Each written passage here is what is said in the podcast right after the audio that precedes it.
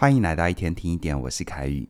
在今天的分享之前，要跟你说一个好消息，那就是起点文化的 APP 已经上线了。你只要在 App Store 或者是 Google Play 里面搜寻起点文化，就可以下载我们的 APP。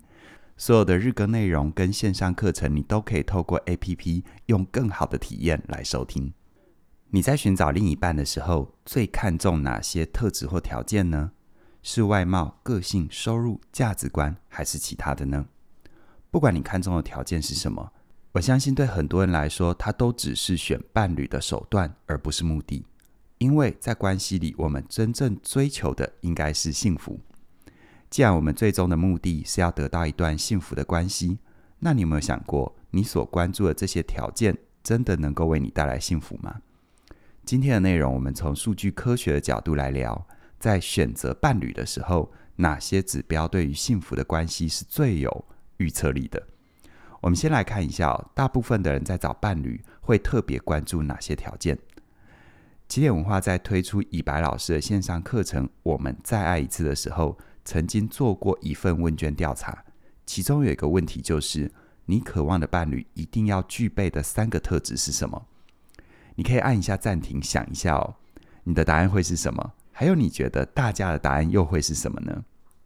我跟你分享一下我们的统计，在八百四十份有效的问卷里，分数最高的前两名分别是乐于沟通跟性格稳定，都有超过一半的人选这两个选项，而第三名的是温暖好相处，有接近三分之一的人。而顺带一提，长得好看有四十三票，收入优渥有二十四票。所以简单来讲，起点听众的理想伴侣是好沟通、好个性、好相处，而不晓得这个结果跟你想的会不会一样？有没有让你感觉到意外呢？有一句话说，要知道一个人真正在意的，不要听他怎么说，要看他怎么做。所以想要了解人在找伴侣的时候看重的是什么，用问的可能不准，而是要直接观察他们的行为。而在这一点，我最近就看到一个很有意思的研究。有数据科学家，他的名字有点长，叫做塞斯·史蒂芬斯·大卫·德维兹。他从交友网站的数据里面发现，人在寻找另外一半的时候，最重视的特质，我跟你分享其中的几个。先声明哦，这些研究的根据是国外的数据，它的结论不能直接套用在台湾，我们可以保持保留的态度。但我觉得有些发现蛮有启发的。首先，我们来看第一个，外表。研究人员找了一些人替交友网站里每一个使用者的外貌来打分数，接着把这些分数跟使用者收到私讯的数量进行做比较，结果发现无论是男生还女生，外表分数跟收到的私讯数量呈现高度的正相关。白话文就是长得越好看越受欢迎。所以你看这个结果是不是就跟起点的调查刚好是相反的呢？其实不只是起点。如果你去看其他关于择偶条件的问卷调查，你都会发现外表这个因素通常不会排在太前面。那为什么数据科学得到的结果是人在选伴侣的时候，外表这么大的影响力？我认为可能有几个解释哦。第一个，台湾跟国外不一样，台湾人比较没有这么在意外表。第二个，就像前面提到的，一个人嘴巴说的话跟他实际表现出来的行为经常不一致嘛。如果在问卷调查，我们听到的就是他怎么说，而行为数据我们看到的是他怎么做。第三个，那些会用交友网站寻找伴侣的网友，比一般人更在意伴侣的长相，也就是说，这里有统计的样本偏差。你觉得哪一个解释比较合理呢？其实我也没有答案，我们都可以放在心上慢慢体会一下。再第二个特质叫身高。研究发现，身高越高的男生，平均来说收到的私讯也比较多。而有意思的是，相对于收入，女生更在意男生的身高。数据显示，收入跟受欢迎的关系并不大。有收入高却没有收到几封私讯的，但也有收入普通但收到很多的私讯。研究人员做了计算。他发现，一个身高一百六十七公分的男生，如果想要跟一个身高一百八十三公分、年薪六万美金的男生一样受欢迎，那他的年薪必须高达二十四万美金，相当于台币七百多万。听到这里，身高跟我一样中等身材的人，心里是不是在想：哎，没有双大长腿，到底做错了什么？而最后一个特质，个性。你可能会想，个性好的人应该比较受欢迎吧？但数据显示还不是这样呢。研究发现，人在找对象的时候，找的不是客观意义上个性好的人，而是个性像自己的人。研究人员调查了一百零二个跟个性有关的特质，像是对自己性格的描述、兴趣爱好，甚至于还有上传了几张照片。结果发现，所有的这些特征都显示，人会被跟自己像的人所吸引。比如说，一个说自己很乐观开朗、喜欢大自然的人，也会主动寻找相同特质的另一半。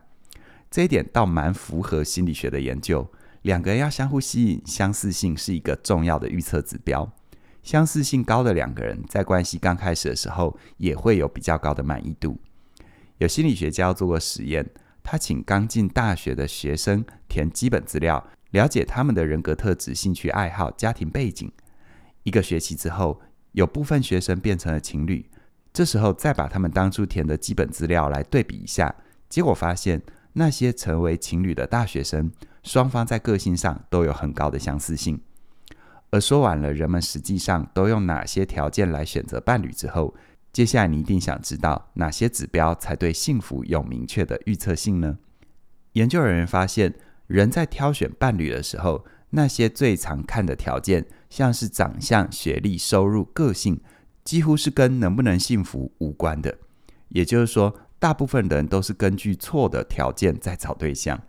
前面提到的特质，的确会让你在刚认识对方的时候加深印象，让你觉得对方很吸引你。但这些都没有办法让你变得更幸福。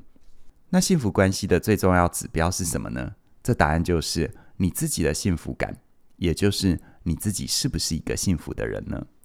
研究发现，一个人原本有的幸福感，对于幸福关系的预测度，要比伴侣身上所有的指标加起来还高出四倍呢。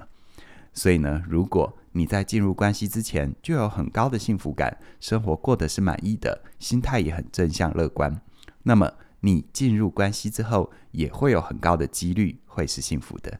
相反的，你本来就不太幸福。那么你也不容易因为跟某个人在一起就变得幸福哦。既然幸福的关系自己是最重要的，那哪些能力或特质能够帮助你在关系里更幸福呢？我跟你分享两个哦。第一个，你要学习成长型的思维。成长型的思维相信关系可以靠经营来维持，靠学习来改善。这样的思维能够帮助伴侣穿越关系里面的各种难题，建立长期稳定的关系。第二个，学习成为安全型依附的人。安全型依附的人内在有足够的安全感，相信自己是值得被爱的，也能够相信别人，所以容易跟对方建立稳固的亲密关系。他们不会太黏，他们不会想要控制伴侣，但也不会太疏离不理人。他们能够享受独处，也能够享受亲密。而回到你身上，如果你想要从关系里得到幸福，或者在关系这个议题上有更多的前进，那么我们有非常多适合你的学习课程，像是好好在一起，能够帮助你在进入关系之前，先长出健康的自尊跟安全感。你自己幸福了，关系才会幸福哦。